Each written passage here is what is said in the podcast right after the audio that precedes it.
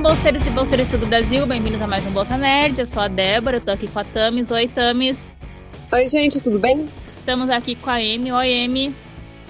Olá, meus amores. A Amy, vocês devem lembrar dela, ela, ela é da formação original do Bolsa Nerd e agora ela tá meio como recorrente aqui com a gente, sabe? Ela vai estar mais com a gente. Então seja bem-vinda de volta. E estamos aqui pela primeira vez com ele, que é fã do Flash, mas que não é por causa do Flash que está aqui, mas que como nós odeia o Dendidio por causa de tantas razões. E ele é o Brunão. Oi, Brunão. Olá, muito bom estar aqui. Seja bem-vindo. Mas então, se tem o Brunão e esse podcast não é sobre o Flash, o que imagina que pode ser? Bom, a Cass faz parte do conteúdo. A gente vai falar das Batgirls. Pra você que começou a ler os quadrinhos agora, você pode pensar, hum, Batgirls, mas não tem só uma. Não! Não, não tem. E essa é uma das razões do porquê a gente odeia o Didio. A gente vai xingar muito ele ao longo do podcast. Nós temos oficialmente cinco Batgirls na cronologia. Duas que a gente meio que fica. Ah, mas como sempre tem os fãs hardcore que contam até a cor da tampa da caneta que o roteirista estava escrevendo a história. E a gente que é mulher sempre tem que provar que sabe, porque senão. Ui, posters, né? A gente vai falar dela, de todas. A gente vai seguir a cronologia de como cada uma assumiu o manto de Batgirl. Porque tem casos de uma personagem ter chegado, ter nascido antes, né? Mas ela só assumiu o manto depois, então a gente vai seguir cronologicamente pelo manto. Então serão elas a Beth Kane, Bárbara Gordon, Helena Bertinelli, Cass Kane e Stephanie Brown. E depois a gente vai dar uma passada na Batgirl da Bárbara, de novo. A Beth Kane, eu acho que ninguém se importa muito com ela. Mas se a gente não falasse, como eu diria, ter aquela coisa assim, ai, mas ela fez a primeira Batgirl, não sei o quê. E ela, tipo, ela surgiu nos anos 60. Ela era pra ser. Era tipo realmente. Ah, tem o Batman. Ah, tem a Batwoman. E tem agora a Batgirl. Uma coisa bem. Tipo, mãe filha. Bem pra ser duplinha mesmo. Porque tem o Batman, tem o Robin, a Batwoman, a Batgirl. Então era pra ser essa coisa de parzinho. A, a Batgirl nessa época, ela de fato ela era um Robin, é, é, era como se fosse para ser um Robin da Batwoman, né? Que era Cat Kane lá na Era de Prata. Se bobear, era de ouro ainda também. Eu não, não tô com a memória é, é, apurada agora, mas é, é assim, é velho, é coisa velha. E durou pouquíssimo tempo na continuidade. E embora ela tenha sido a primeira, é, depois, no pós-crise, já no pós-crise, é, o tempo dela como Batgirl foi varrido para fora da continuidade. Eles colocaram a identidade nela de Labareda ou Firebird no inglês. Só para manter a personagem funcionando, ela era interesse romântico do, do Dick Grayson, como metade do, do- das bate-pessoas aí. E, mas ela não é lá muito relevante, né? É, foi Titã, uma época, etc. Mas é, é, é basicamente isso, assim. é, e quando a Bárbara surgiu, ela também não aproveitou muita coisa da, da, da Beth. Então é, é uma nota de rodapé mesmo. Sim, até o uniforme dela, assim, não tem nada semelhante com das Batgirls clássicas e tal. Então, ela, como eu disse, é uma nota de rodapé. É, a Batwoman, a Batwoman originalmente, ela foi meio que criada pra poder acabar com aquele mito de Batman Robin gay, aquela coisa assim, né? Aí era, só- era pra ser isso, pra ser o parzinho, a outra metade, o correspondente do Batman Robin. E daí era Batwoman e a Batgirl. É, assim, em resumo, não serviu pra nada. Não, Não tem outro jeito mais suave de dizer isso. não, mas vai que tem um grande fã dela aí. Então, fica aí nossas considerações. Aí, seguindo na continuidade, nós temos aquela que é considerada Batgirl clássica, que é a Bárbara Gordon. Ela fez 50 anos ano passado, a Bárbara Gordon. E ela é uma das musas do Bolsa Nerd. A Bárbara, ela é uma das personagens que a origem dela não tá nos quadrinhos, mas na televisão, na época da, da série do Batman, aquela Batman do 66. Tananana, Batman. Aí ela apareceu na terceira temporada, justamente porque pra dar um toque feminino, pra aquela coisa de, sabe, não ser pra ter mais mulher no show. Aquela, aquela Batgirl maravilhosa que tinha aquela moto lilás com aquele lação na frente. Aham, aquela moto lilás com, com babadinho. Lilás, babados. Gente, ela era Ruiva. maravilhosa. Aquela botinha dela super fofa, a, a, o tecido da roupa dela era meio brilhante. A Ivone Craig também é uma moça bonita. Era uma moça muito bonita, ela faleceu tem uns anos. Sim, e era uma alma muito boa. E ela tinha aquela coisa na série, ela era morena e ela colocava uma peruca ruiva quando ela virava Batgirl. Então ela tinha toda essa coisa, ela era bibliotecária. Então foi aí que a Bárbara foi tomando forma, né? De ser aquela pessoa bibliotecária, de ser de ter essa coisa detetive, de ser mais assim, ela tem muitos traços do Batman, só que de uma forma diferente, de ser minuciosa, detetive, de usar muitos aparelhos e tal. Então, foi ali que ela foi surgindo. Ela tomou uma popularidade, ela migrou para os quadrinhos. A origem dela nos quadrinhos foi em 67, 67, 68, desculpa. Ela foi aquelas participações, sabe, quando explode na capa, assim, tipo, ah, com vocês, Batgirl, taraná. Daí foi quando apareceu a Bárbara, que foi tipo o seu debut, quando ela enfrentou o Mariposa pela primeira vez. A história de origem da Bárbara nos quadrinhos sempre tá ligada ao Mariposa. Foi o primeiro vilão dela. Nem a versão em que ela era sobrinha do Gordon, tem a versão que ela já é filha, tem sim. Eu, particularmente, eu tomo como origem dela Batgirl no 1, escrito pelo Dixon, porque eu acho que é a melhor versão. Que é onde a Bárbara ela vai fantasiada de Batman num evento para poder irritar o pai dela. Aí nesse evento é atacado pelo Mariposa e é quando ela começa a atuar. Aí como Bat aí a princípio Batman e Robin querem parar ela. Só que então, tipo, eles virem que vem que ela não vai parar, então eles, tipo, ah, então a gente vai te ensinar para você não morrer nisso aí. É a origem da, da Bárbara nos quadrinhos. Todos tentam dissuadir ela pra desistir, né, no começo. Sim, e ela sempre muito teimosa. A personalidade da Bárbara, ela é uma pessoa difícil. ela é teimosa, ela é mais séria, assim. Ela é nerd, ela, ela tem essa coisa de mais durona mesmo, assim. E eu acho interessante que a Bárbara, ela se tornou o que as pessoas iam conhecer como Batgirl. Tanto porque ela apareceu na, na série, como ela ficou muitos anos atuando como Batgirl e depois ela também aparecia na série animada, na transmídia, ela sempre foi o rosto da Batgirl. Então ela é a persona que as pessoas associam na personagem. E apesar dela ser popular, de tudo, tudo isso, ela só foi ganhar revista própria de Batgirl após os Novos 52. Ela até então ela não tinha revista própria dela, no próprio título, só depois com Aves de Rapina e tal. É, eu quero. Eu não gosto dessa questão que ela é sobrinha. É, eu concordo. Eu concordo sobre ela ser sobrinha. A questão dela ser sobrinha é que, assim, ela era originalmente filha do Gordon, né? E quando rolou a crise nas Infinitas Terras e tal, um dos mandates da época, que é a mesma coisa que aconteceu agora com os 952, era rejuvenescer todo mundo. Quando você rejuvenesce todo mundo, eles rejuvenesceram o comissário Gordon também. E aí não era justificável ele ter uma filha já adulta. E foi por isso que, que inventaram essa origem toda, que ela era sobrinha, e aí os pais dela morreram, o Gordon adotou ela como filha, etc, etc. É só pra ele não ter transado antes do casamento, basicamente.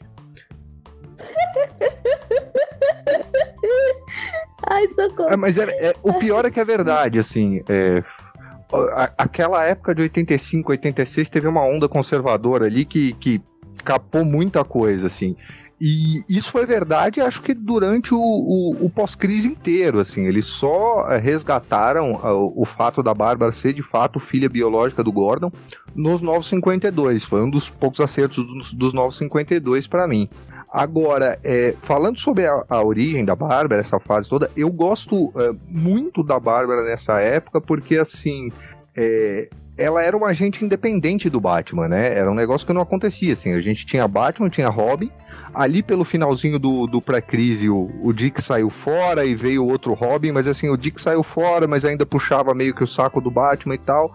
E E a Bárbara, tipo, ela fazia o rolê dela, e isso é um negócio que, que tava presente na série, assim, era o conceito da série, né? Uma pessoa vestida de morcego, mas agindo completamente é, independente do Batman e agindo como.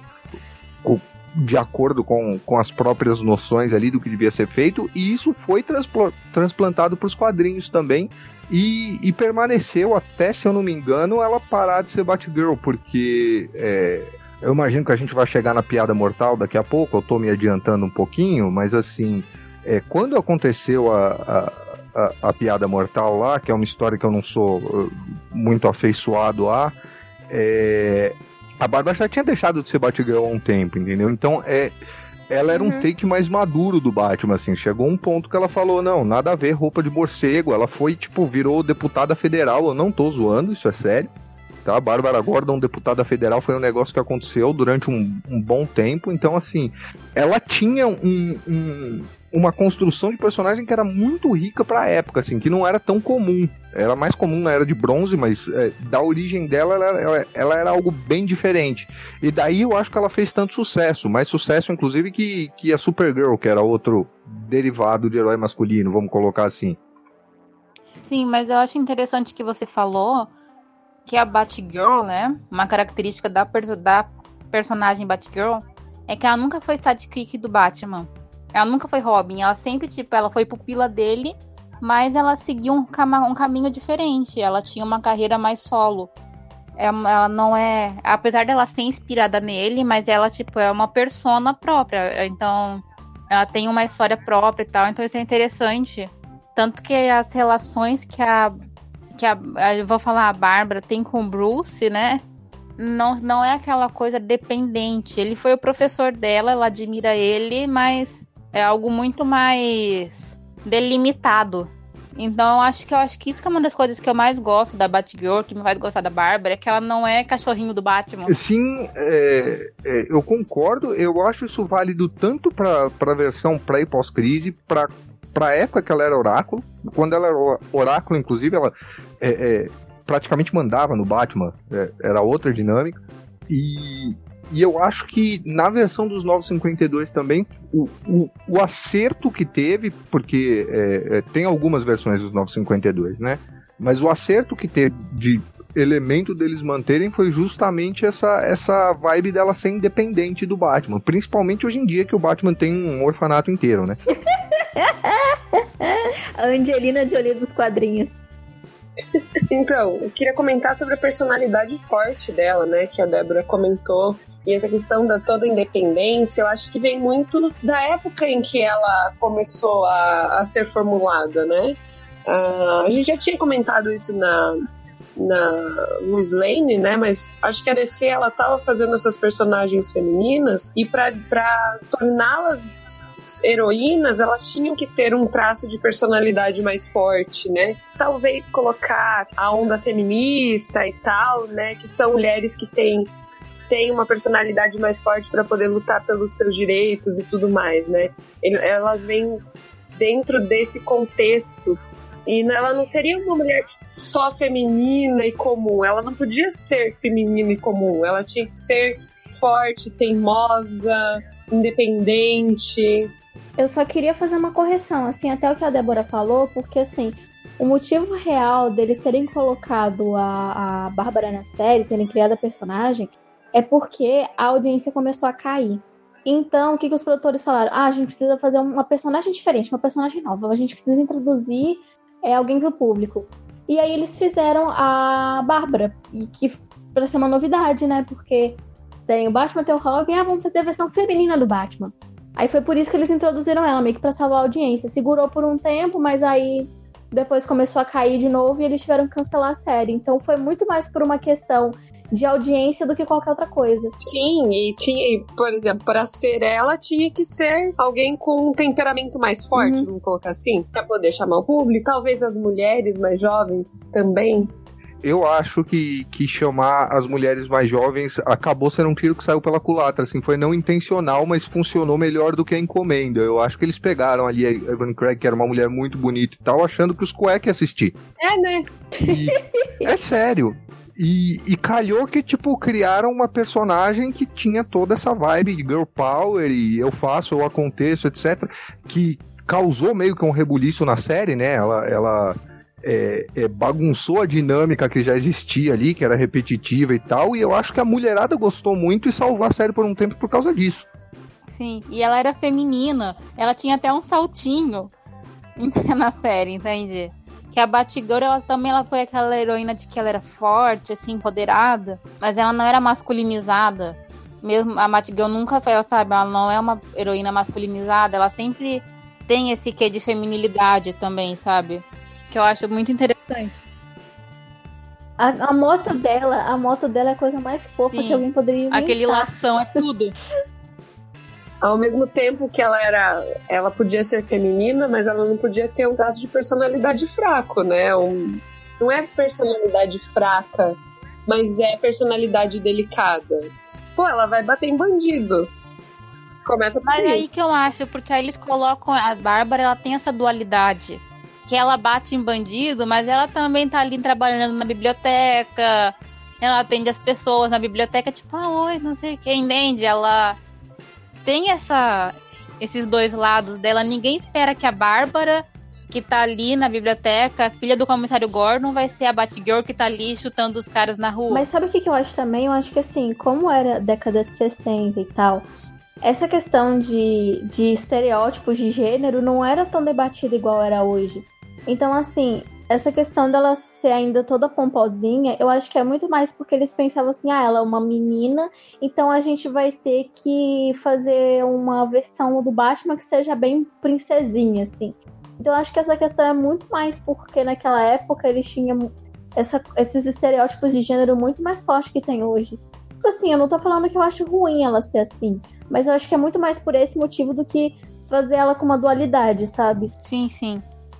Mas assim, eu acho interessante que a Bárbara ela surgiu para poder ser esse contraponto nas histórias do Batman, mas ela foi ganhando uma riqueza na história dela tão grande, como o Brunão tava falando, sabe? Ela chegou a um ponto que ela disse assim: "Puxa, eu vou atuar melhor em Washington do que aqui. Eu vou pendurar a capa". Sabe? Ela teve essa independência, essa relação com o pai, aí depois teve a piada mortal, aí depois teve a fase dela como oráculo, todo, ela tem uma construção de personagem, a Bárbara, que é muito rica. Ela é uma personagem, como eu digo, quando eu digo eu não sei o que falar, é porque eu acho ela maravilhosa, sabe? Eu acho ela tão forte, tão inspiradora. Sim. Então, é que ela supera uma, uma luta local, né? No caso, que era por, pela cidade de Gotham. Ela vai para uma luta nacional contra o crime, né? Como deputada quando ela tiram a mobilidade dela, ela não para por aí, ela sabe que ela não vai ter condições de combater como ela combatia, então ela se torna mentora de outros de, de outras, né, mulheres que viriam a seguir e ainda tem a capacidade de orientar como uma visão geral, né, de, desse combate. E aí depois ela se reabilita e ainda retorna pro manto que ela sempre teve, que era da Batgirl, né? Porque por mais que ela não conseguisse mais ser Batgirls, eh, uma das Batgirls, ela foi lá e ajudou todas as outras, né? Ela foi mentora de todas as outras. Então é, é interessante isso, né? A melhor versão para mim da Bat-família é a Bárbara, porque ela é a pessoa que tem uma vida, é uma pessoa que é muito mais bem resolvida, é uma pessoa que é muito mais leal a Gotham, uma pessoa que tem uma independência, ela é assim, a melhor coisa que tem ali. Talvez hoje em dia, junto com a. com a Kate, sabe? A Bárbara não é a melhor lutadora da DC. E ela sabe que ela não é a melhor lutadora. Mas ela é tão inteligente, ela sabe, ela estuda todo o cenário que ela tá, ela sabe. Ela sabe usar a, toda a situação para lutar a favor dela. Ela sabe usar as fraquezas do inimigo, ela sabe usar os apetrechos que ela tem, o ambiente, ela é uma pessoa muito estratégica. Então essa é a grande habilidade dela como Batgirl, é toda a estratégia de luta que ela tem, toda essa inteligência dela. Eu acho que ela é muito mais detetive e investigadora do que propriamente uma lutadora, sabe? É, o Batman também era para ser assim. Sim, é, as primeiras histórias eram assim. Não, as primeiras não, durou um bom tempo isso. É, é, esse negócio do, do, do, Batman que bate em todo mundo, isso é, é sei lá, 89 pra frente, assim. É pós-Tim Burton. E eu acho que isso é legal também da Bárbara, que ela causa essa identificação com quem é nerd. Porque geralmente quem lê quadrinho é nerd. Aí você lê a Bárbara, ela é nerd, que ela é bibliotecária, ela gosta de tecnologia, sabe? Ela é mais reservada. Então ela tem essa coisa assim, que é muito fácil das leituras se relacionarem com ela. Sim, bem fácil. Trabalhei em biblioteca, sou ruiva, sofri um acidente. ai, ai. Aí. Só que eu acho que não tem como falar da Bárbara sem falar da piada mortal. A piada mortal que era para ser um arco fechado, não, mas entrou na cronologia da DC. Eu, assim, como fã da Bárbara, eu não consigo ter apreço por essa história, porque é uma história tão machista, é aquela história em que a maior vítima é só. É tipo aquela coisa mulher da geladeira. Que a mulher vítima, a maior vítima da história é só um elemento narrativo. Eu concordo, assim, é, por mais é, bem escrita que a piada mortal possa ser, e é, porque é o Alan Moore, aquela punheta toda que a gente já sabe. E eu até entendo porque o Alan Moore es, é, escolheu a Bárbara para essa história, para ser a vítima dessa história, e não necessariamente tenha vindo de um lugar machista, assim. Ele só viu a personagem como se fosse é, descartável, porque era uma personagem que não estava mais em uso, essas coisas todas. É, mas alguém devia ter olhado a história pronto e falado, opa, peraí que isso aqui tá, tá meio complicado de mandar assim, entendeu? Porque é, é de fato, assim, principalmente naquela época que, que o, o, o, núcleo de personagens do Batman ali é, era um completo clube do Bolinha, é, tinham sumido com a Cat Kane da cronologia, tava muitos anos de vir outra Batgirl, outra caçadora, outra o que quer que seja.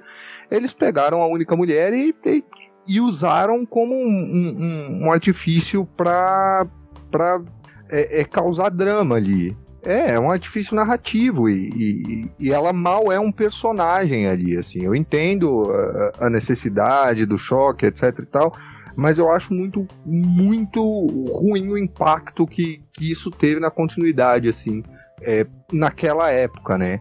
E depois ela viria se tornar a Oráculo pela mão do Ostrander lá no Esquadrão Suicida.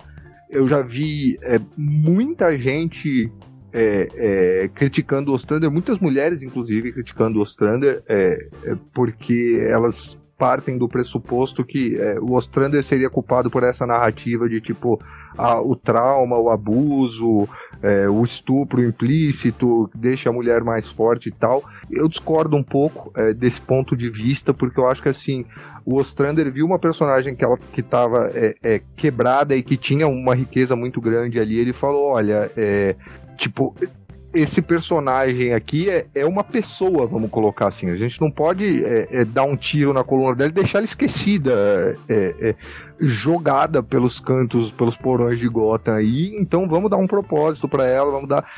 Em certos pontos, é lógico que vai ter um, uma outra é, escolha infeliz, mas assim, eu acho que ele foi muito bem intencionado e eu acho que ele fez um trabalho muito bom. A Bárbara conseguiu se é, restabelecer como oráculo, assim, ela se tornou um personagem de fato importante. Então, eu tô pelo Ostrander nessa aí. E pela Gayle Simone, que fez ela explodir depois, né? Assim, eu gosto de Piada Mortal, porque eu acho a história em si muito bem escrita, né? Porque como já foi falado que é o Alan Moore, e ela morre, para lembrar assim. Mas. É, não, Moore também serve, só não pode Moore. Então, eu, eu acho que ela Moore, porque eu já entrevistei o Dave McKean e ele falou que ela Moore. É, eu concordo, mas Moore ainda tem um ou outro britânico que fala, mas é, é o Alan Moore que é essa mania de brasileiro que eu não entendo. Mas prosseguindo, é, assim, eu gosto porque eu acho que deu uma, uma, uma camada a mais pro, pro Coringa como personagem. E eu, gosto muito de psicologia, sabe? Eu sou uma pessoa que não pretende estudar psicologia, mas é uma coisa que eu gosto. Às vezes eu gosto de parar para ler sobre e tal. E, e Piada Mortal é um, é uma HQ muito psicológica. Né? Ela fala muito sobre sanidade, as coisas assim. Então, por isso que eu gosto da HQ. Uh, a questão da Bárbara, assim, eu acho que o problema não foi a, o acontecimento em si. Apesar de que, assim, realmente tinha pessoas é, no meio lá dos quadrinhos, na época, que foram muito babacas em relação a aconteceu. Por exemplo, como é que chama aquele cara que morreu ano passado, que ele é o criador do Wolverine? Lenvin. Eu acho que é. Ele falou alguma coisa tipo assim: ah, deixa essa vadia logo, pelo amor, alguma coisa assim. Eu não lembro como é que aconteceu isso, eu só sei que ele falou assim. Então, assim, é igual foi falado, era um clube do Bolinha, mas, assim, eu não acho que o problema foi tanto a cena em si, sabe? Eu acho que o, o problema foi as pessoas, as pessoas não terem entendido que aquilo ali não era para ser parte da cronologia dela. Aquilo ali deveria ser um Words. E a partir do momento que aquele livro foi encaixado na cronologia dela, que eu achei um problema. É, eu, eu, eu concordo. Eu tenho a mesma, a mesma é, impressão, inclusive com identidade secreta também. Identidade secreta não, é crise de identidade. É, assim, é uma história muito bem escrita, ótima, que tem umas questões complicadas de se tratar que não dá pra gente falar usa, não usa, porque assim, é, é tudo muito complicado e, e são histórias que exploram essas coisas bem mas uh, a partir do momento que entra na continuidade, eu acho que o dano que faz é maior do que, do que a qualidade da história. E por sinal, uma crítica à animação da Piada Mortal. Nossa, fez pior pra Barba do que o quadrinho. Ai, cara, que horror que foi aquilo ali. Eu nem vi. Foi horrível, horrível, desnecessário, sabe? Primeiro, por adaptação da obra. Segundo, porque tornam a personagem chata e uma, um relacionamento totalmente desnecessário, assim, só pra tipo, ah, você não conhece a Bárbara? Então, vamos colocar um relacionamento aqui entre ela e o Batman para pelo menos ter uma relação além de mentor e aluna. Só isso. Serviu para isso. Cara, assim, ah, eu gosto das criações do Bruce Timm, mas recentemente ele deu uma caducada. Assim, em, na série animada, tinha, no começo, tinha essa coisa da Bárbara ter meio que um crushzinho, assim, no Batman. Mas eu entendi, assim, era muito uma coisa de adolescente, sabe? Ela, porque ela era bem adolescentezinha, assim, na, na série. Então, assim, eu não achava que era uma coisa tão ofensiva, igual foi no filme. Era, tipo assim, uma adolescente matura que tem um crush numa celebridade e para por isso aí. Agora, Piada Mortal foi muito desnecessário, cara. Ah! Porque, assim, como vocês mesmos falaram, é uma HQ polêmica. É uma HQ que não era para ser canônica. Acabou se tornando. É, com o tempo. Eu acho que até pelo apelo que ela teve pelo ao público, assim, sabe? A consequência maior caiu dentro da história da Bárbara, né? Que tentaram resgatar ela, estava esquecida, colocaram ela lá, né? Tornaram ela descartável e tentaram res restaurar ela. Eu acho que isso que é um dos, dos méritos. Tentaram restaurar ela, talvez com muitas críticas, mas aí ela ganhou novas histórias e, um, uma história de ultra superação, sabe? Aí fazem isso anos depois conseguem cagar tudo. Acabaram, né? Tipo, tornam ela de novo uh, totalmente descartável.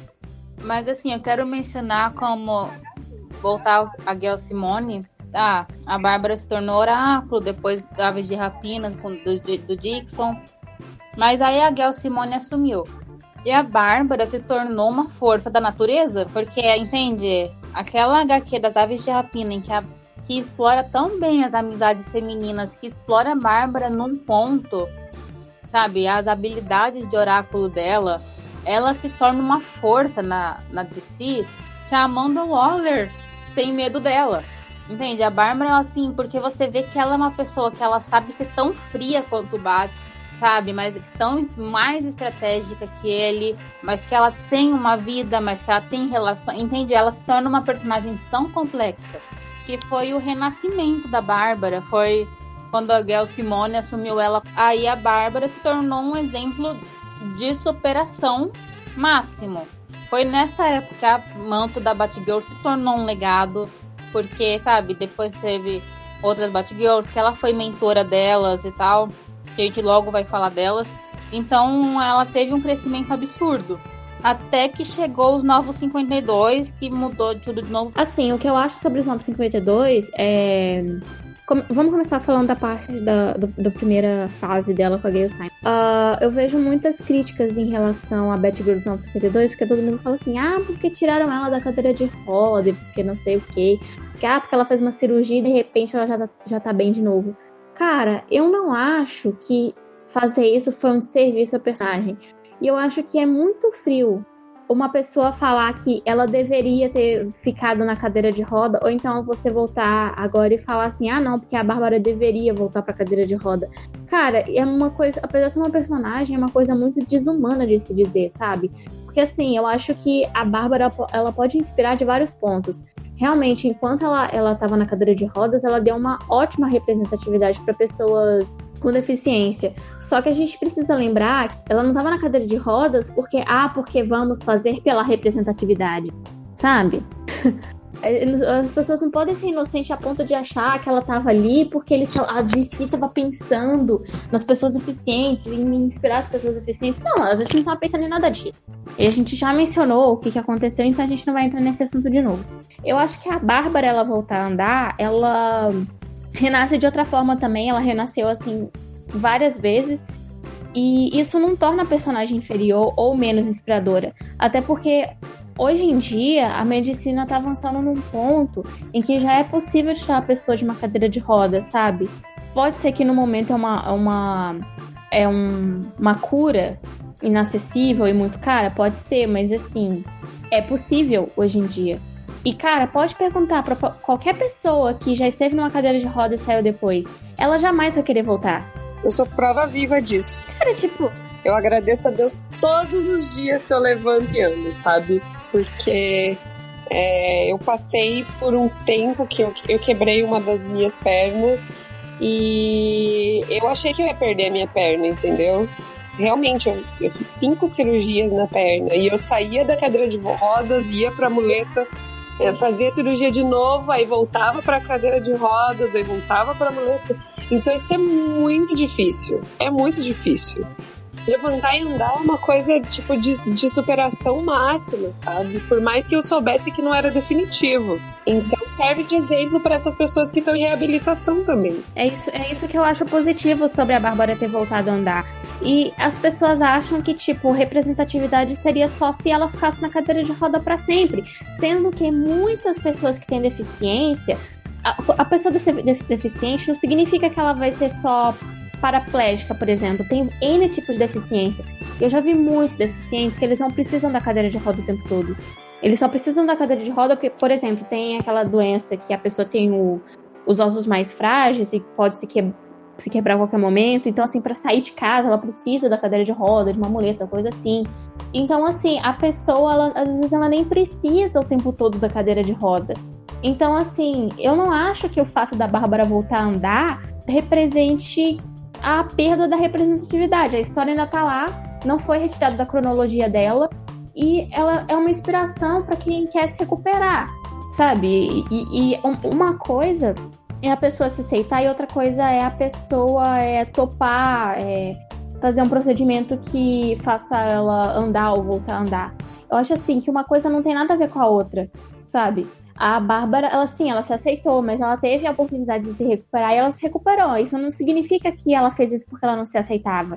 Eu acho que todo mundo, eh, todo mundo que, que tem essa oportunidade topa, porque é muito diferente de se amar. Não tem nada a ver com se amar ou não. É que assim, eu entendo a crítica de muita gente. É que eles são tipo assim, ah, o espaço que a, que a Oráculo deixou, sabe? Essa questão tecnológica tal, não, não conseguiu ser suprido ainda no universo de si. Mas assim, mas disso de dela voltar a andar, eu não acho que foi uma perda para personagem. E ainda mais que quem trabalhou esse retorno dela foi a Gel, que ela conseguiu trabalhar muito bem esse retorno dela. Que ela ficava com coisa assim, tipo, puxa, será que é justo eu voltar a andar quando outras pessoas não podem?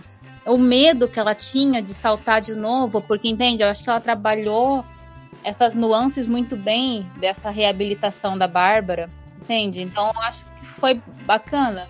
Até que a Bárbara renasceu de novo, que foi quando disseram: puxa, a Bárbara venceu. Vamos tirar ela desse ambiente tóxico que é Gotham e vamos fazer, colocar ela, vamos fazer outra coisa com a Batgirl. sabe? E foi quando nasceu a Batgirl de Burnside. Assim, particularmente, eu adoro Batgirl de Burnside. Eu entendo algumas críticas de algumas pessoas, só que assim, a gente tem que levar várias coisas em consideração. Primeiro, o público daquela HQ. Aquela HQ era voltada para um público mais novo que ainda não tinha contato com o quadrinho, sabe? Que não, não, tem, não tinha esse hábito de ler quadrinho. Aí muita gente vai falar assim: ah, porque eu sou uma garota de 16 anos e eu não gosto da de Burnside, eu acho que ela não tem nada a ver comigo. Beleza. Entenda que você não é o público. Não é você. É uma outra garota de 16 anos que nunca teve contato com quadrinho sabe? Tipo. E que chegou, que foi um público que chegou por causa dessa HQ. Sim, ela foi. Essa HQ foi um sucesso, independente se as pessoas achem legal ou não, foi um sucesso. Ela vendeu muito bem essa HQ. A gente vai falar assim: ah, eu não gosto do traço. Ah, beleza, tem vários outros traços que estão, tipo assim, que os peitos dela estão super em evidência e tá com proporções horríveis e ninguém fala nada. É, ah, eu não gosto do uniforme, tá? Por que, que você não gosta do uniforme? Sendo que o uniforme foi o primeiro que foi totalmente pensado para ser prático e realista. Eu não entendo por que, que as pessoas falam que aquele uniforme é horrível. Tipo assim, você pode assim. Você pode ter, preferir outro uniforme, beleza, porque opiniões são diferentes. Ok, beleza. Só que eu acho que a pessoa fala assim: ah, não gosto desse uniforme porque esse uniforme é muito infantil. Cara, Bota a mãozinha na cabeça. A HQ, ela era uma HQ de uma tentativa da DC de fazer algo mais juvenil, uma linha mais jovem. E eu acho que funcionou muito bem para a proposta que tinha. Eu gosto muito da fase da Hope Larson escrevendo. Eu acho que ela trouxe um equilíbrio muito grande para personagem e tal.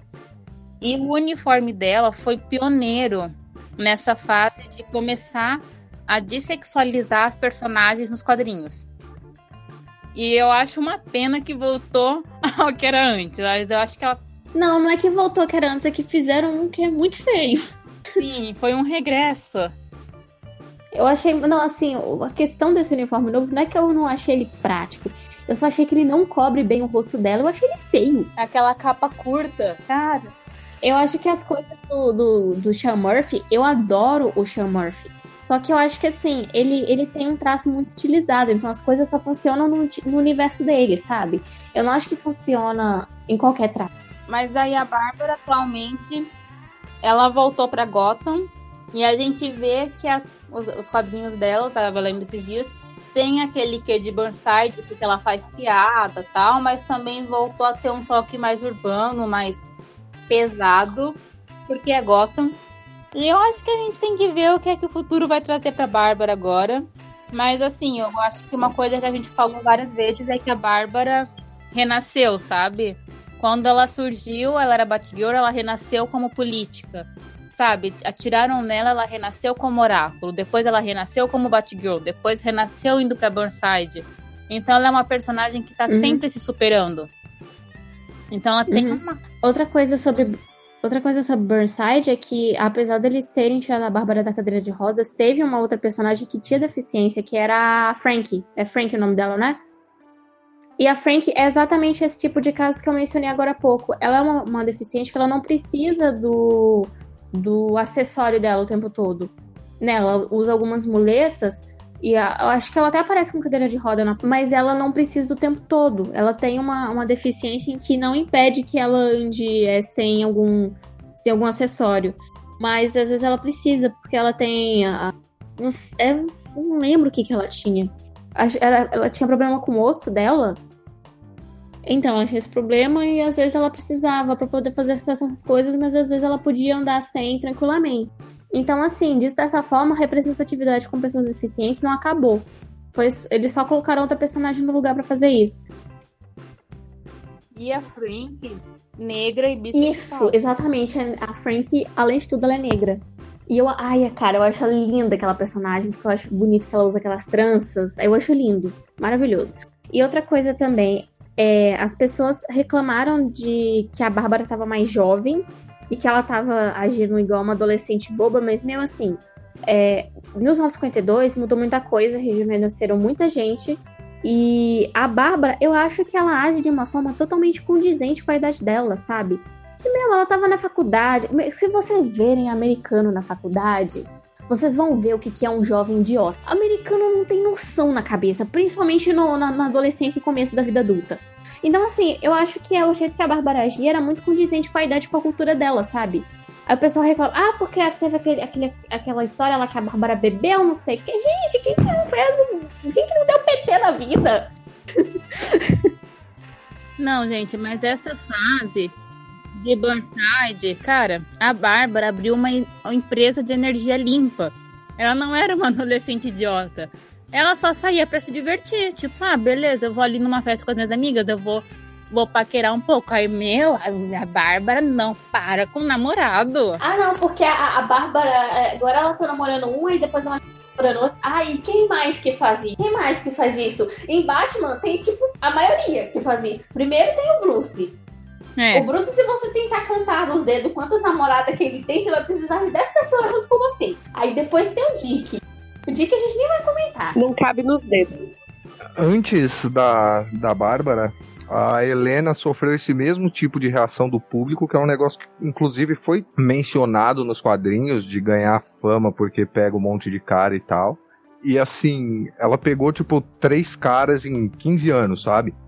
Então, é, é muito mais um problema de quem tá lendo do que. Que tivesse pegado 300 também, foda-se, mas é muito mais um problema de quem tá lendo do que do que do personagem em si. É porque as pessoas são machistas, pronto. Não tem outra palavra. É, sim. É, basicamente isso. Eu gosto muito da, da Batgirl de Burnside. Eu gosto muito mais do que dos 952, inclusive, assim. Eu, eu, eu não gostei muito da, da Batgirl dos 952. Isso não tem muito a ver com ela ter saído da cadeira. Teve toda aquela polêmica é, é, na época, mas assim... É, eu não tenho problema nenhum com ela ter saído da cadeira. Aliás, eu acho que demorou um pouquinho para isso acontecer mas teve ali um, um, um, uma rusga entre a Gale e, a editorial, e o editorial, porque o editorial queria histórias mais sombrias, que focassem no trauma o tempo todo. E a Gale, apesar de ter escrito isso, ter escrito uh, da melhor forma que ela podia, é, não era o tipo de história que ela queria escrever. Inclusive, ela foi é, é, demitida e readmitida do título duas vezes, eu acho. E eu acho que, assim, a maneira como os 952 fizeram, isso não tem nada a ver com com o título per se, mas é, com o clima editorial da época, é, eles tiraram a Oráculo da continuidade nos 952, eles é, é, focaram muito nessa questão de trauma, focaram muito em quão é, enferrujada a, a Bárbara estava, e ao mesmo tempo eles mantiveram é, 80% dos personagens de Gotham que tinham su surgido no pré-crise. Então o que que acontece? A Bárbara, que era oráculo até ontem, e isso não tem nada a ver com a cadeira, assim, que era a pessoa mais uh, uh, fodona que tinha, uh, de repente ela ficou muito menor do que os outros personagens por comparação. E isso me, me incomoda bastante, assim. É, eu acho que por ser um dos três originais ali, é o, o o Bruce, o Dick e a Bárbara são as três primeiras pessoas morcego, vamos colocar dessa forma. É, eu, eu acho que a Bárbara tem que ter um, um, um status maior é, dentro daquele núcleo de personagens. Então, é, isso me, me incomodou deveras nos 952. A Batgirl de Burnside, além de, de é, fugir um pouco dessas questões, é, ela restaurou todas essas coisas para continuidade. Ela restaurou o Oráculo, é, ela focou mais uh, uh, na questão das habilidades da Bárbara com computadores, etc. É, vocês estavam falando do uniforme, eu não quis interromper na hora, na hora mas assim, quem reclamou daquele uniforme, eu estou falando isso como designer gráfico, é, não sabe absolutamente porra nenhuma do que está falando. Aquele uniforme é muito bom, é o melhor uniforme que ela já usou. Assim, é um uniforme que, que é, passa ele é prático, ele passa a função dele, que é um uniforme ali de combate urbano, etc., simples de usar, é, e ele passa o conceito, que é assim, tipo, eu sou o Batman, mas eu tenho um orçamento limitado, e é estilosíssimo, cara, é muito bom aquele uniforme. Por mim, ela tava naquela roupa até hoje. É, por mim, reticonavam aquela roupa para ser a roupa dela desde sempre, sabe? E, e eu gosto muito daquele uniforme, eu gosto muito daquela fase, e assim, apesar de eu achar. Ainda tem esse problema, na minha opinião, assim, que é, é, a Bárbara tá meio jogada de canto, porque, tipo, tem 18 personagens em Gotham, é, é, são todos especialistas e, como não sabiam 100% o que iam fazer com ela no começo, ela fica tipo assim: eu não sou a melhor em nada. Mas é, é tem se corrigido isso com o tempo, assim. É, é, eu não tô acompanhando a fase atual, mas eu li algumas coisas soltas aí. E eu acho que finalmente ela tá se regulando melhor no universo. O problema é só ela interagir um pouco mais com as outras pessoas, mas isso aí o tempo traz. é. Mas eu só queria adicionar uma coisa antes da gente mudar pro próximo. É que assim, eu vejo algumas pessoas fazendo uma confusãozinha. Ah, eu sei que vocês vão achar meio bobo, mas eu, eu quero ressaltar isso. Porque, enfim, vocês vão entender por quê. É que, assim, a Bárbara, ela faz, ela faz aulas de balé.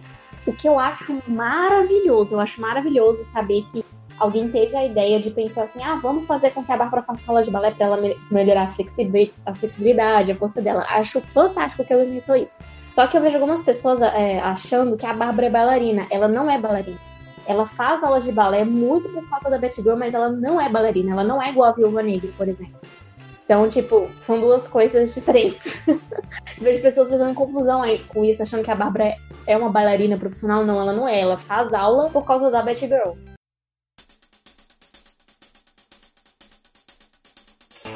E agora vamos passar para a próxima Batgirl em cronologia. E foi Batgirl por muito pouco tempo, que é a Helena Bertinelli, que você conhece ela como caçadora. A Helena nasceu em 82, se eu não me engano. Foi mais para frente. É, é assim, a Helena tem, tem uh, uma complicaçãozinha na origem dela, né? Entre a Bertinelli e a Wayne. Porque o que que acontece? A caçadora original, ela era filha do Batman da Terra 2, a Helena Wayne. Morreu na crise nas Infinitas Terras, foi apagada da continuidade. É tudo que você precisa saber. E, mas ela tinha um nome, um design, uma personalidade forte. E aí, no, eu acho que foi o Dixon, no fim dos, dos anos 80 ou começo dos 90, não tenho certeza, que queria é, usar é, algo próximo da personagem ali e acabou criando Helena, se eu não me engano, ela aparece primeiro nas histórias do, do Robin, Tim Drake, depois ela vai interagir com, com o Batman, que é a Helena Bertinelli, que é outra personagem muito legal, que é, é ela é professora durante o dia, vem de uma família de mafiosos que ela saiu fora, então é, é, ela é um pouquinho mais sujinha, assim, ela, ela se mete nos lugares que o Batman não se mete, tem uns contatos meio é, é questionáveis e tal, mas, e, ela é mais casca grossa, assim, né? É, se a gente for pegar as aves de rapina, a cabeça quente mesmo é a Helena. E é uma personagem é bacana, assim. Mas é diferente da Helena Wayne. A Caçadora, ela surgiu em 89. Como na minissérie Caçadora mesmo, sabe? Tipo, foi uma minissérie que surgiu para lançar ela, de relançar a personagem em 89. Ela surgiu como caçadora. Ela foi Batgirl porque ela percebeu que o símbolo do morcego assustava as pessoas. É, não, por um pouquinho de, de contexto, é, ela assumiu essa identidade de Batgirl usar, usar o símbolo do morcego e etc. É, na época do terremoto. Teve uma, uma saga na época que rolou um terremoto, é Terra de Ninguém que chamava. Rolou um terremoto em Gotham, foi tudo cucuias, ninguém tinha comida, criminalidade, todo mundo escapou do Arkham, todo mundo escapou de todas as prisões. A cidade estava um, um caos, assim, pior que a do joguinho é, o governo dos Estados Unidos fechou a cidade, declarou terra de ninguém, então estava muito, muito difícil de controlar o crime e o Batman sumiu um bom tempo, ele ficou soterrado na caverna. Então a, a Helena assumiu essa identidade justamente para para dizer ainda tem um morcego andando por aí. Foi algo muito específico daquela época. E ela parou de ser porque não era a vibe dela, porque como os morcegos têm um código todo, né, de não matar, tal, e como ela já é mais agressiva, mais suja, então não era pra ela. Mas então a fase dela de, de Batgirl, como você falou, é bem específica. Mas a Helena é uma personagem que vale a pena ler, assim. Eu acho que aquela tria de Bárbara, Helena e Dinah funciona muito bem. Como o podcast da Batgirl, então não tem muito que falar dela dessa fase. A única coisa que vale mencionar, eu acho, é que o uniforme da Cass foi a Helena que fez, né? É, o que aconteceu foi que, tipo, rolou na época um, um, um backlash forte dos fãs, porque é, a DC não sabia mais a Helena como caçadora tinha um fandom, eles foram inundados de carta, tipo, que porra é essa de fazer ela de Batgirl? E aí é, é, voltaram rapidinho com ela pra identidade de caçadora e criaram a Cass para manter a Batgirl viva, assim. Foi criada a toque de caixa, Cass, por incrível que pareça. Que, por sinal, é o nosso próximo tema, é a Cass. que é o que fez o Brunão vir aqui. Porque. Melhor bate-pessoa. A melhor lutadora da DC. Você quer fazer as honras? Quer apresentar a Cass? Bom, apresentar a Cass aí é difícil. É, eu gosto muito da Cass. Peraí, ele vai chorar de emoção agora. Não, não é pra tanto. É, eu, não, é sério, eu gosto muito da Cass, assim, é, dentro da DC eu acho que, que é, ela empata como meu personagem preferido junto com, com o Wally West, né? E a Cass, ela foi criada aí é, na saída da Terra de Ninguém, a toque de caixa mesmo, é, e, e ela é uma personagem muito única, assim, dentro da DC e dentro dos personagens do Batman, tá? É, para dar um, um backgroundzinho pra história, para quem não conhece nada dela, é, ela foi criada, fez um certo sucesso, ganhou um título logo em seguida e basicamente ela é filha é, do David Kane, que hoje em dia não significa nada, mas na época era um assassino é, extremamente relevante na DC, com a Lady Shiva, que eu imagino que todo mundo saiba quem é.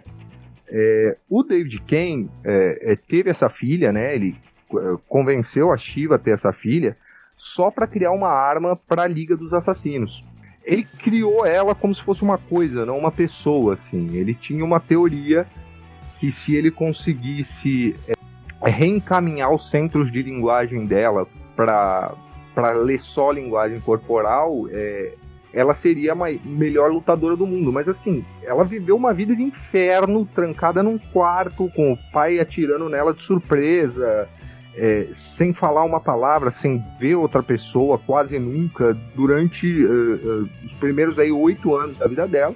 Né? É, isso de fato fez com que ela se tornasse uma lutadora extremamente talentosa. Ela basicamente é, é entende movimento como as outras pessoas entendem é, linguagem. Mas a primeira vez que o, o David Kane levou ela para de fato assassinar uma pessoa, ela obedeceu, matou o cara só que ela percebeu o que fez e ficou extremamente traumatizada e fugiu. Viveu na rua até o Bruce achar ela e, e tacar ela para baixo da asa. Literalmente. É, literalmente. É, eu acho que a Cass como personagem, assim, é, eu acho ela muito legal porque de, um, de uma certa forma todo mundo que a gente na família, de, no núcleo de personagens do Batman ali, é, todas as 328 pessoas que estão ali, elas são uma variação de uma característica ou outra pro Batman. É um Batman um pouquinho mais para cá, um Batman um pouquinho mais para lá. A Cass, ela é praticamente é, é, é, o oposto do Batman, assim.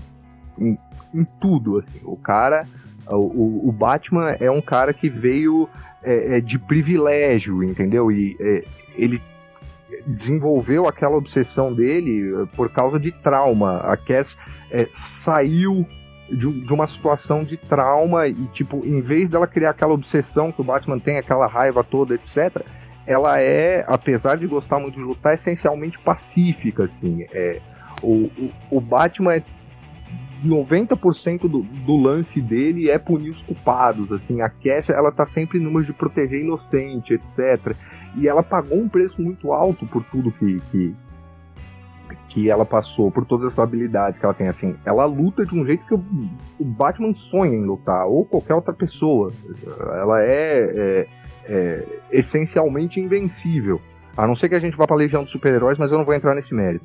Uh, mas por outro lado, assim, tudo que ela quer é o que todo mundo tem e, e ela não tem. Ela não tem uma habilidade social, ela é incapaz de aprender a ler. Então, é, é tudo ali no mundo da Cat é muito emocional, muito sutil, mas é, e principalmente por causa do, do, do gibi dela, né? Que as primeiras 40 edições, eu acho, foram, foram escritas pelo criador dela, que é o, o Kelly Puckett. Ele fez um trabalho assim foda com ela, foda de, de de colocar uma adolescente numa situação de, de alienação total e ainda assim tentando ser o melhor que ela podia ser.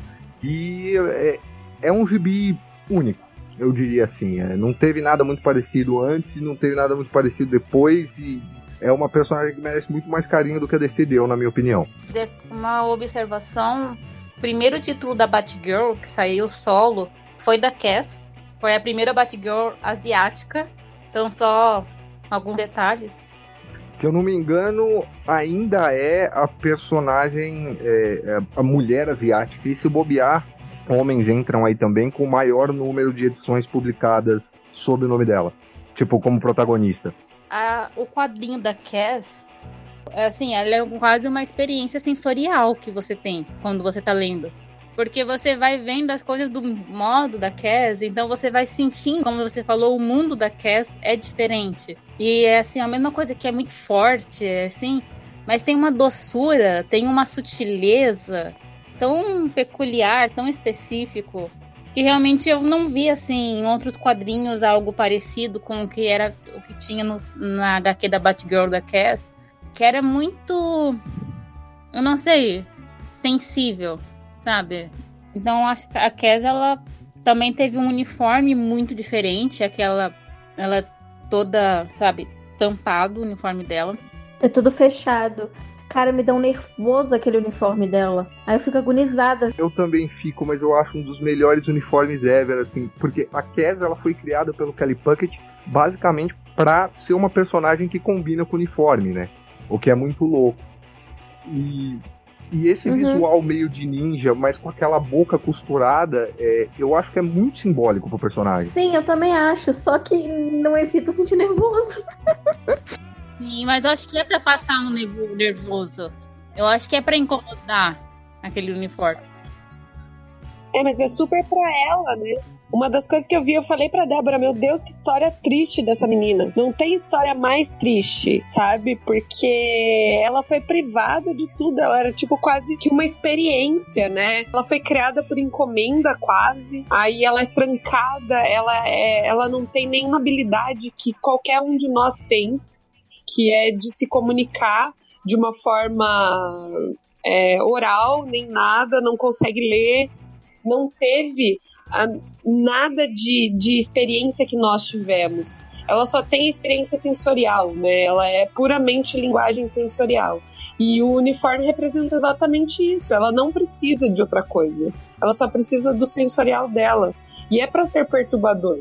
É para ser um, é um reflexo do que a vida dela foi durante muito tempo. E assim, no quesito Batgirl, só lembrando que foi nessa vez que Batgirl virou, tipo, a Kes assumindo que virou Batgirl a coisa de legado mesmo, sabe?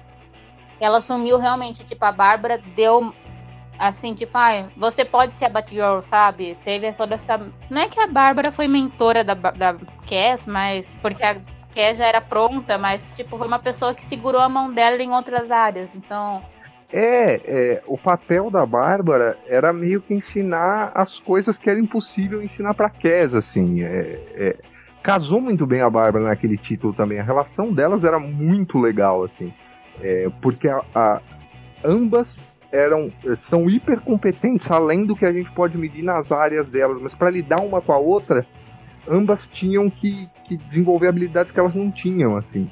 É, tem várias edições que a gente vê a Bárbara arrancando o cabelo por causa da Cassie e vice-versa. E era muito bem feito, assim. Principalmente a primeira fase com o Puckett. Cara, eu adoro aquele gibi, acho que eu vou ler de novo. Acho a Cassandra uma personagem, assim, muito intensa. Uma personagem profunda. E é isso que eu gosto muito dela. E uma coisa que eu gostei demais quando eles reintroduziram a personagem, né? Que agora ela é a, a órfã. E ela foi reintroduzida lá bem no finalzinho dos 952, só com o Penny Rebirth e Batman Forever. Eu sei que tem muita gente que não gosta dessa HQ, mas uma coisa assim que a gente não pode tirar dessa HQ foi que eles deram uma ótima introdução pra Cassandra. É uma coisa que eu adorei nessa história, que veio a ser uma coisa que acabou pesando assim na personagem. Hoje em dia é uma coisa que acabou virando assim icônico para ela e lá vai eu falar de balé de novo. Mas a Cassandra tem um momento em que eles entram disfarçados em, um, em uma exibição de Bela Adormecida e a Cassandra começa a chorar, porque o balé ele não, ele não é ele não, ele não tem fala. Ele a história é toda contada somente com movimentos. É tudo contado com o corpo. Então, ninguém consegue entender um balé melhor do que a Cassandra. Então, quando ela vê aquilo ali, é como se ela estivesse lendo uma poesia, sabe? Como se ela estivesse lendo, sei lá, Shakespeare.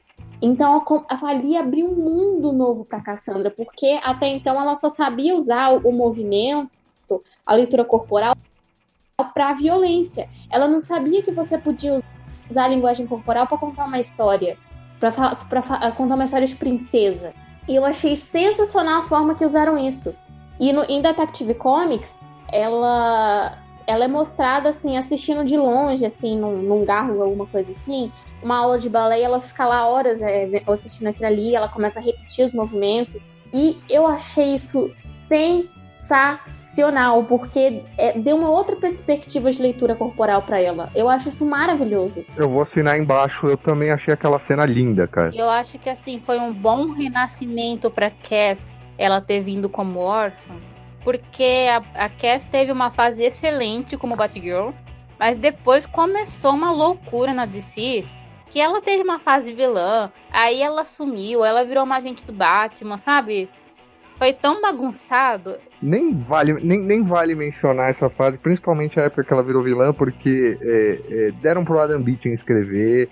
O Adam Beaton nunca tinha lido a personagem. A Cass, é, por mais que eu tenha elogiado aqui, etc., ela tem um, um, um problema que é assim, ela é uma personagem difícil de se escrever. Ponto. A gente tem que ter o bom senso de admitir que isso é verdade. Não dá para qualquer um chegar e sair escrevendo ela como um personagem genérico. É impossível. Você tem que saber muito bem o que você está fazendo para escrever a Cat. Não era o caso naquela. Eu não vou nem entrar em detalhe da história, mas é, é para para dar um comparativo, o que fizeram com a Kes ali é, naquela época do One Year Later seria o equivalente ao Batman acordar de manhã, beijar os dois pais dele que estão vivos, colocar o capuz sair voando para matar gente de motosserra. Entendeu? É isso. Não, não fazia sentido nenhum com nada. É, assim, lá pelo finzinho do pós-crise, assim, pouco antes do, do Flashpoint, é, eles é, tentaram dar uma consertada na Kes e até conseguiram. Era aquele rapaz que escreveu Asa Noturna, não esqueci o nome, Kyle Higgins. Era o Kyle Higgins é, numa mini que ele fez. Eu acho que o Dick ainda era Batman naquela época, o Bruce tinha acabado de voltar. Que era meio que uma introdução ali à corte das corujas do, do Snyder, mas foi o Higgins que escreveu. Ele escreveu lá bem próximo dessa época, mas tirando isso, ela ficou esses seis anos aí é, entre Crise Infinita e, e Flashpoint ou, ou no limbo ou sendo escrita extremamente mal, extremamente errada, assim, acabaram com o personagem. Eu acho que ela não é só um personagem, ela é um conceito diferenciado também, né? Ela transcende o, o ser personagem. Ela é uma nova forma de você escrever alguém. Eu queria comentar uma fofoquinha sobre a Cassandra, porque assim, se eu não comentasse fofoquinha, não ia ser eu. Cassandra não é uma personagem que você, assim, espere que, sei lá, você veja é, é romantismo, assim, com ela. Não é, não é uma, uma, personagem que você espera que vá ficar tendo conflitos amorosos, porque a personagem, ela.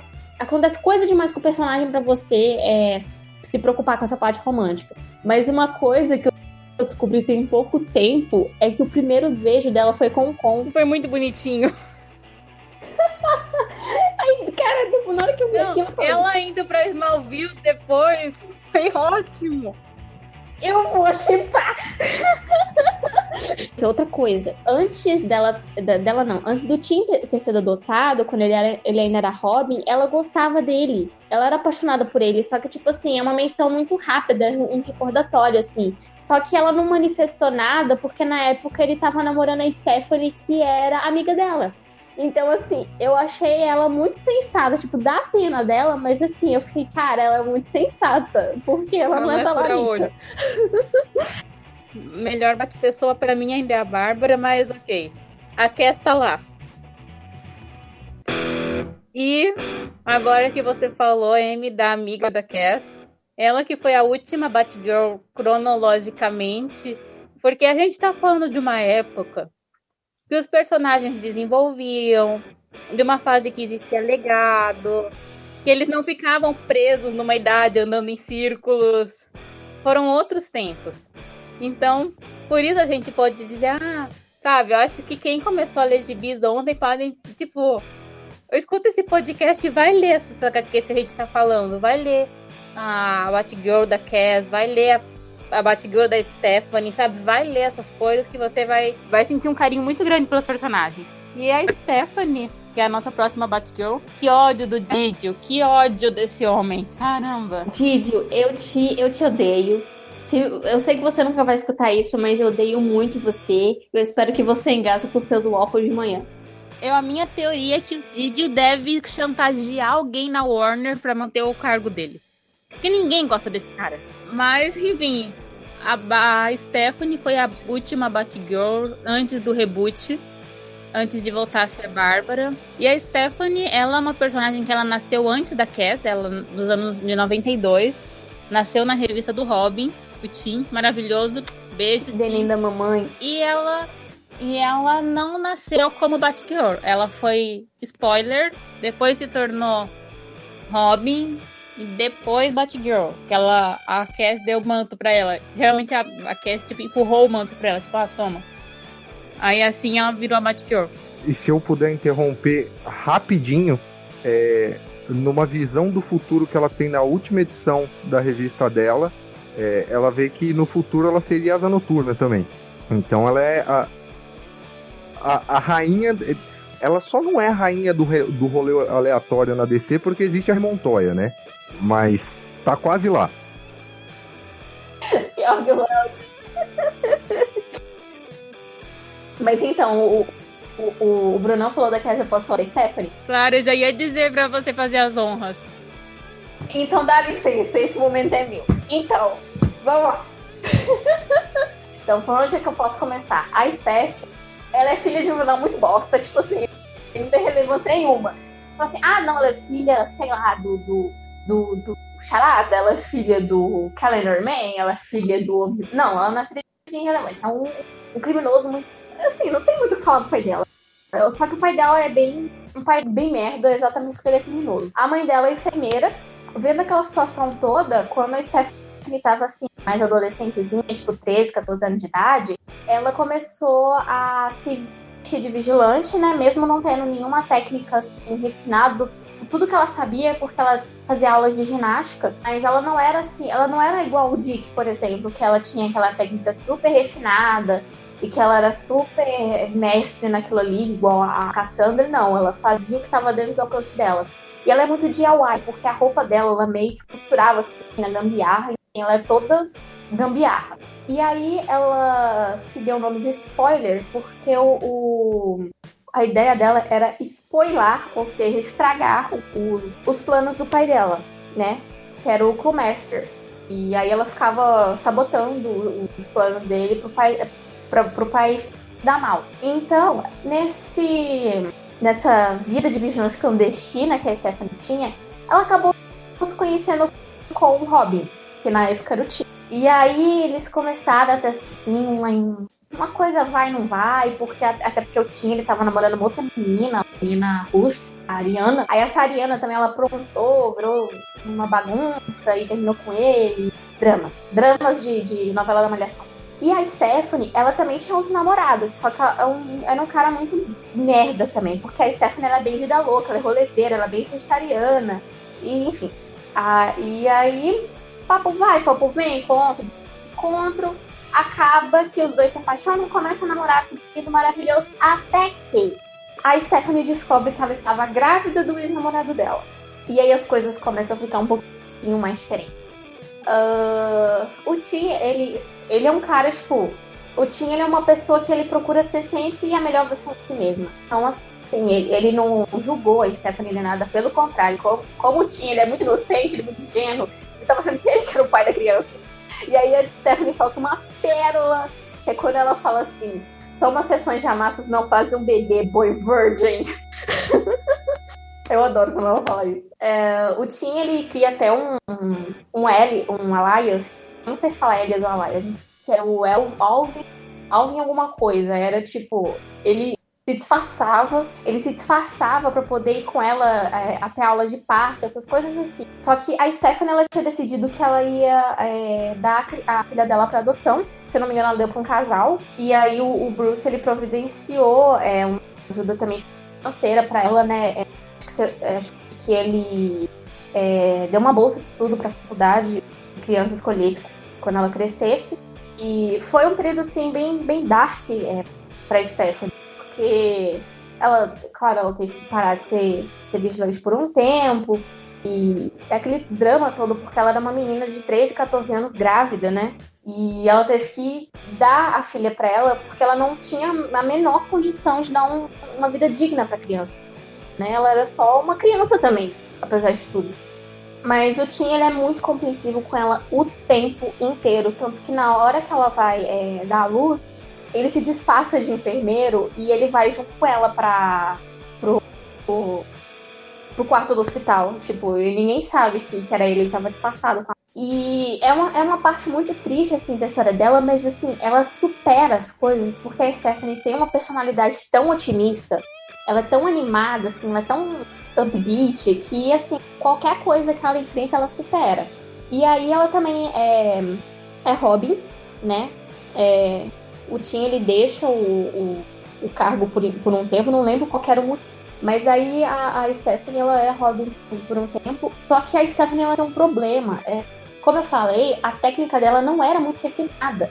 Então eles estavam trabalhando nisso, nisso de melhorar, melhorar a luta dela, melhorar as habilidades e tal. E ela, assim, ela é muito dona de si. Ela é, ela é aquela pessoa que dança ao ritmo da própria Então ela teve muito conflito, conflito com o Bruce. E, assim, os conflitos, é, tanto com o Bruce, tanto tinha, é, teve um, uma treta lá que, que ela pegou o Tim no momento errado, achou que tava traindo ela.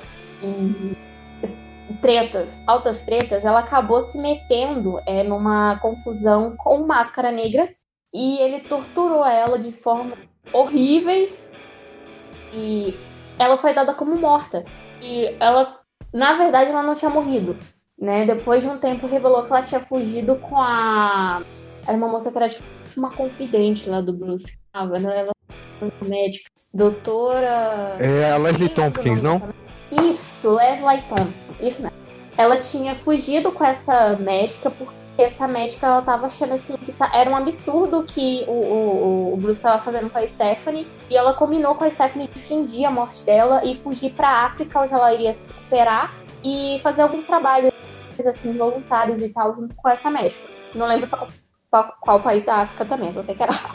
E aí, quando ela voltou e que ela revelou que ela tinha fingido a própria morte, Aí que foi tipo o fim definitivo do, do namoro dela com o Tim, porque o Tim, ele é muito traumatizado, porque ele perdeu muita gente que ele amava. Primeiro ele perdeu a mãe. Aí depois que ele perdeu a mãe, o pai dela, o pai dele começou a namorar uma mulher que se tornou uma grande amiga pro Tim. Os dois morreram. E aí ele foi adotado pelo Bruce. Então assim, ele tem a impressão de que tudo que ele toca acaba morrendo em algum momento né? E a, Stephanie, ela foi, tipo assim, a gota d'água. Ele já tinha perdido muito, ele morria e depois ele perdeu a namorada dele. E ele até teve outras namoradas depois da, da Stephanie. Então, quando ela voltou, foi um baque muito grande para ele, porque ele se sentiu muito traído, sabe? Imagina o que, que é a pessoa fingir a própria morte e depois voltar e como se tivesse acontecido. Então, é, aí acabou que eles não voltaram, assim. É, claro que durante o título dela e o título dele como Red Robin teve aquela coisa assim de de vai não vai também, tipo o que a, a Bárbara tem com o Dick desde o. Sempre.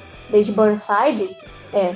Mas não, mas em Burnside é porque eles não estavam mais juntos, mas aí tinha aquela coisa meio assim, que tipo, os dois gostavam, mas não tinha mais como os dois ficarem juntos. O relacionamento da Stephanie com o Tim, eles têm começo, meio eu acho que ela foi aquele relacionamento de adolescência que foi muito importante na época, mas assim, acabou, sabe? Não, não, não tinha mais o que fazer. Ela magoou eles, assim, tudo bem, ele perdoar ela, mas assim, não voltarem. Então é por isso, assim, que eu acredito a Stephanie não é o endgame do time. Ela foi, sim, muito importante pra vida dele e vice-versa, mas ali tem, enfim. E é só que a gente nunca vai saber quem que é a, o amor de verdade do time, porque ele não cresce. ele está condenado aos 16 anos. Forever. Aí depois, aí depois ela ter voltado, aí ela assumiu o manto de, de Batgirl, e aí ela tava assim, bem melhor, já tava pura, já tava com a técnica dela muito mais aperfeiçoada. E foi um run muito divertido. Ela foi pra faculdade, é, ela gostava lá de um carinho, aí ela tinha uma rivalidade lá na, na faculdade. E a gente ganhou uma, um presente que foi ela trabalhando com o Damien. E foi, tipo, assim, um dos melhores relacionamentos que, é, que ela teve foi a parceria dela com o Damien, que é muito aquela coisa assim, de pirraça, sabe? Aquela criança senta, que ela vai fazer tudo pra tirar do sério, e aí ela tenta fazer o mesmo com ele também. E eu adorei a dinâmica que essa HQ deu pros dois. Ela também sai do, do, do... Quer dizer, ela sai, mas assim, na hora que ela. No momento que ela sai, acaba o, aquela fase, que é dos 32. Então, assim, é, eu acho assim que ela funciona muito melhor como spoiler, porque, é como eu falei, ela dança o próprio ritmo, sabe? Eu acho que sim, ela foi uma Batgirl ok, mas eu acho que ela funciona melhor como ela mesma. Então, assim, é, foi um título divertido mais, e o final foi muito bacana. Eu achei que aquele choro no final foi meio. Eu acho que eles tentaram fazer uma coisa meio cinematográfica, mas eu não sei se no, no quadrinho funciona muito bem. Achei legal, mas tem algumas ressalvas. Só que, assim, com Batgirl ela fazia um trabalho beleza, sabe? Mas eu gosto muito da ideia dela se tornar uma no futuro. Infelizmente a gente não viu. E dá um pouco de dó, né? Porque todo mundo subestima ela. Todo mundo diz, ah, você não vai conseguir. Ah, eu vou sim. Mas então, assim, a Stephanie, só pra localizar, ela assumiu o manto de Batgirl. Foi naquele período que o Batman morreu também, né? Que o Batman era o Dick Grayson. Foi uma época muito boa de se ler, assim. A HQ dele, dela foi escrita pelo Brian Miller, que era o criador, o showrunner de Smallville. Eu acho que a Stephanie tinha aquela HQ dela, tinha muito potencial. Só que durou pouco porque veio os novos 52. Eu acho que ela tava indo num caminho bem legal, porque, tipo, a, a Stephanie era muito divertida ler uma solo dela, porque ela é tipo assim, poxa. Ela é descontraída. Quem foi o Batgirl antes dela? A Bárbara, que é um gênio. A Cass, que luta, que fala sério. E agora era ela. ela é tipo, oi? Aí é engraçado que você vê ela se esforçando, ela se esforça. Você vê que ela se esforça muito. Sim, ela é muito esforçada. E, cara, uma, a minha coisa favorita sobre a Stephanie é que ela é muito divertida. Dá pra dar muita risada lendo a, a HQ dela, os momentos que ela aparece. Uma coisa que eu também adoro na Stephanie é que ela tem um diário. Então, assim, eu não lembro é, com que frequência era assim na, na HQ dela, mas em Robin tinha muito disso do recordatório ser sempre um trecho do diário dela. Então você via a Stephanie sempre por um ângulo muito pessoal dela. E ela, assim, ela passou por tudo quanto é tipo de desgraça na vida dela, mas, cara, ela não perde o sorriso do rosto dela. É isso que eu acho incrível. Ela continua sendo divertida, ela continua fazendo piada, ela continua sendo descontraída. E eu gosto muito disso nela. Ah, e por sinal, o uniforme dela é o meu segundo uniforme favorito de Batgirl, depois do de Burnside. E assim, eu acho que a eu dinâmica que ela tinha com a Bárbara nessa HQ dela também foi uma relação que foi crescendo, sabe? Porque, tipo, no começo a Bárbara era tipo assim, ah, é sério que essa guria aqui vai assumir o manto agora? Mas depois elas vão ganhando uma cumplicidade e ela vai colocando uma alegria tão grande na vida da Bárbara, porque a Stephanie, ela é muito espontânea, ela é muito aquilo mesmo. Ela faz isso com todo mundo, tanto que ela consegue arrastar o Damien pra um pula-pula. Um, um ai, ai. Bons tempos. E ela irrita as pessoas, mas as pessoas gostam dela, então. Ah, e detalhe que ela é a única pessoa que teve a coragem de erguer a voz pro Bruce. Ela deu um tapa na cara dele. E ela ameaçou ele também, né? Mas assim, aquilo ali de Detective Comics agora, aquilo ali não é isso, né? Aquilo ali é um projeto de alguma coisa. Ela tá muito surtada ali. Sério, quem vê a gente falando da Stephanie assim, se você conheceu ela agora no Rebirth, aquilo é uma sombra, não é nenhuma sombra do que do que a Stephanie. É, tem umas edições boas, mas eles pesaram muito a mão para escrever a Stephanie agora no Rebirth, eu concordo, assim. Me surpreende até eles terem acertado tanto a mão na Cassie e terem é, é, errado com a Steph, que é uma personagem tão mais, mais simples de lidar em tese, né? Mas eles focaram demais. Como a, Steph sempre foi é, muito ligada ao Tim desde a origem e por quase todas as identidades que ela passou, é, eu acho que elas focaram demais no, no Tim, na relação dela com o Tim na época do Rebirth agora. E só que esse Tim que tava no Rebirth é, é, é uma entidade completamente diferente do que o Tim era no pós-crise. Então a dinâmica não funcionou tão bem eles colocaram umas posições meio extremadas para Steph que não, não, não orna. Eles erraram demais, assim, porque eles fizeram o relacionamento deles acontecer muito rápido. Em Batman Forever eles se cumprimentaram e de repente eles já estavam namorando. No, na HQ do, do Robin, cara, eles levaram edições para começar a namorar. Tipo, muitas edições para começar a namorar. E quando eu falo muitas, cara, Robin é uma HQ, se eu não me engano, tem mais de 200 edições. eles começaram a namorar, namorar lá pela 100, mais ou menos. Então levou muito tempo pra eles começarem. É, eu li na época, foram anos, Uhum. foram literalmente anos. Ficou naquilo ali durante muito tempo. Aí eles ficaram só como ami- amigos e parceiros durante muito tempo. Aí eles ficaram namorando muito tempo. E de repente eles tentaram resumir essa coisa. Uma HQ e aí depois na outra já colocar eles dois juntos. E assim, beleza, muito triste, perdeu o namorado tudo mais. Só que assim, a Stephanie ela tem uma outra maneira de lidar com as coisas. Ela não lida com as coisas igual o Batman, sabe? Ela não é aquela pessoa nervosa, irritada, que vai querer se vingar de todo mundo. Não, ela tem uma forma muito mais leve de lidar com a vida. A Stephanie original, ela sofreu muito mais do que essa do, do Rebirth. E no Rebirth, ela tá tipo uma máquina mortífera. A Stephanie, ela é uma personagem que não sei, quando eu penso nela, eu sorrio, sabe? Eu acho que ela é o ponto mais leve da Bat-Família. E ela quebra aquela coisa, sabe? De Gotham, ah, trevas. Sabe? Ela é um ponto de luz, assim. E não. É uma pena o que estão fazendo com ela. É o meu sonho. O meu sonho de HQ era uma, era uma HQ da Liga da Batgirl, sabe? Que fosse a Bárbara, a Stephanie e a Cass trabalhando juntas. Porque a Stephanie, ela teve um tempo em Batgirl de Burnside que foi bem legal. Uhum, foi ótimo, foi ótimo. E, cara, a, a Stephanie, ela tem umas coisas muito legais, assim, sobre ela. Tipo, o, o fato dela amar o Waffle. Sim. Tipo, é um detalhe pequeno sobre a personagem, mas que deixa a personagem muito humana. Ela, o fato dela amar roxo, ela fala assim: Eu sou inimigo dos criminosos e das pessoas que não gostam de roxo. Não aconteceu alguma coisa de protesto que eles começaram a mandar waffles pra. Quando viram que ela não, ia voltar tão cedo, eles começaram a, a- começaram a mandar o Waffle pra, pra DC como protesto. Mas assim, eu achei esse o pior protesto possível. Porque se eu visse que estão me mandando um Waffle de graça, eu jamais ia voltar com a personagem. Vai que os escritores não gostavam do waffles. Eu, eu, acha, eu acharia uma ideia melhor você fazer suco de berinjela e jogar assim na, na, na parede do prédio da Warner. Eu acho uma ideia Sim. muito melhor. Igual ela fala, tipo, no começo, quando o Tim fala que a roupa dela é roxa, ela fala, não é roxo, é beterraba. A Stephanie, ela conhece cada nuance de roxo. Uhum. E ela aparece assim, ela aparece vestida em vários tons de, de roxo e lilás. Mas então, a Stephanie, eu- ela, quando ela surgiu e ela apareceu em Batgirl de Burnside, ela funcionou bem. Eu acho que deviam colocar ela na revista da Batgirl com a Bárbara, não naquela palhaçada que tava acontecendo, sabe? Que assim, quando eu vejo a Batwoman, que eu gosto Uhum. dela, sendo a tutora das meninas da Bárbara, eu fico assim, cara, não tá certo. Cara, a Batwoman, ela, tipo, ela tava condenada a não funcionar naquilo ali. Porque ela é muito assim. Ela, sim, é, é caso de trabalhar sozinha. Diferente do Batman, mas, tipo assim, ela é muito caso de trabalhar sozinha.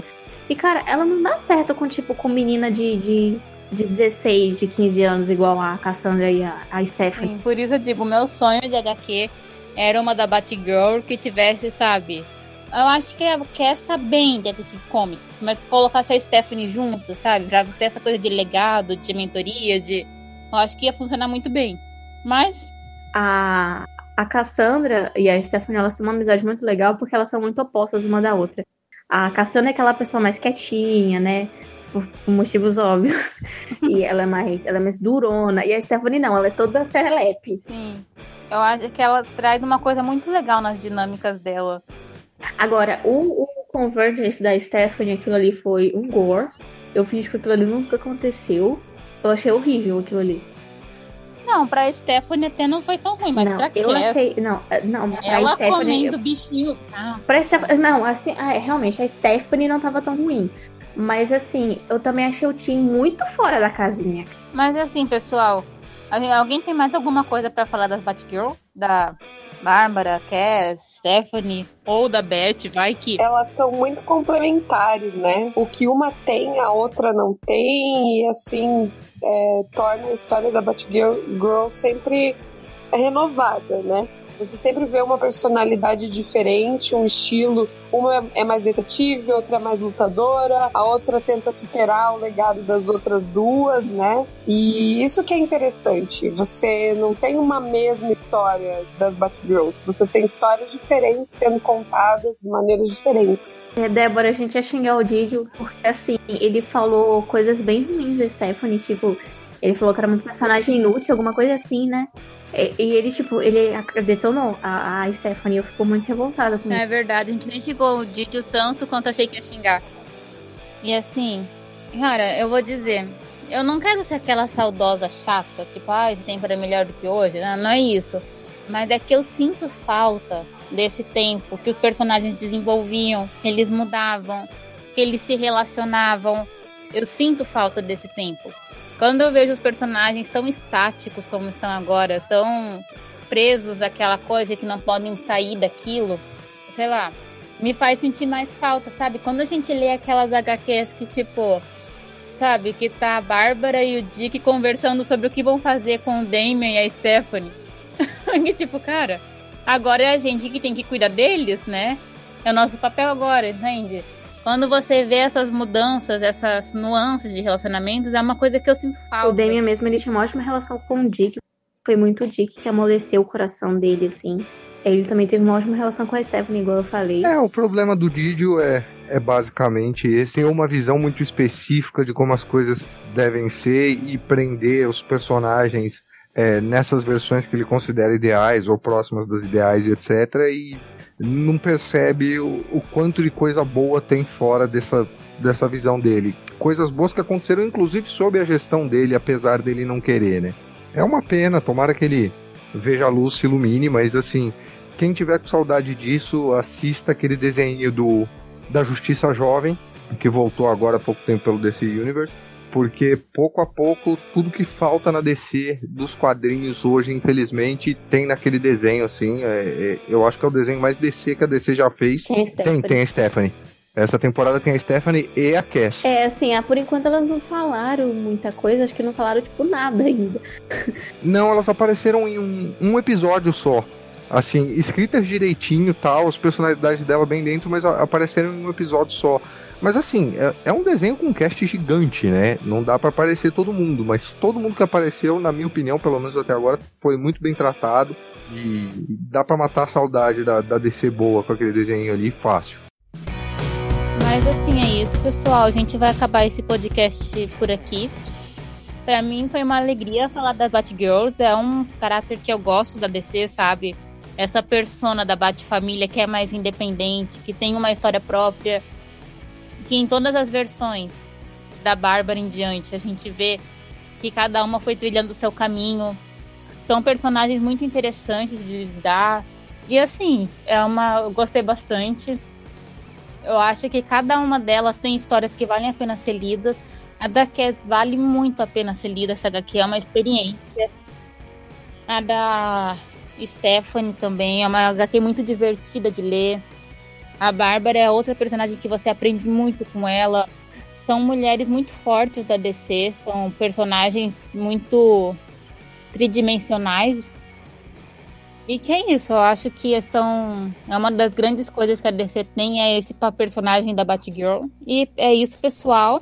Continue acompanhando o Bolsa Nerd, a gente tem nossa fanpage, Twitter, continue acompanhando Terra Zero, Comic Pod também, continue acompanhando nossas redes sociais. Alguém tem algum recadinho que quer deixar? Ah, só queria falar que eu tenho um blog, Instagram e YouTube. Meu blog é o The Pink Boudoir, o meu YouTube também. E no meu Instagram vocês podem por Amy Swan, Amy com a Swan de cisne mesmo. E o Por Trás da Máscara? Ah, é verdade, o PTDM. É porque a gente tá meio assim, é, a gente tá meio atolado com os episódios recentemente, sabe? A gente tá fazendo, depois a gente tá parando, a gente tá tendo umas reformas assim. Então tá meio também on-off o PTDM. Sim. E você, Brunão, tem algum recado para dar? Não, eu tô em casa mesmo, então. Verdade. Terra Zero, como que pode, etc. O pessoal tá ligado já. Verdade. Então, mais uma vez, bem-vindo. Obrigada por ter participado aqui com a gente. É isso, obrigada pessoal que escutou a gente até aqui. Vão ler os gibis que a gente falou. E até uma próxima. Um beijo. Beijo, tchau!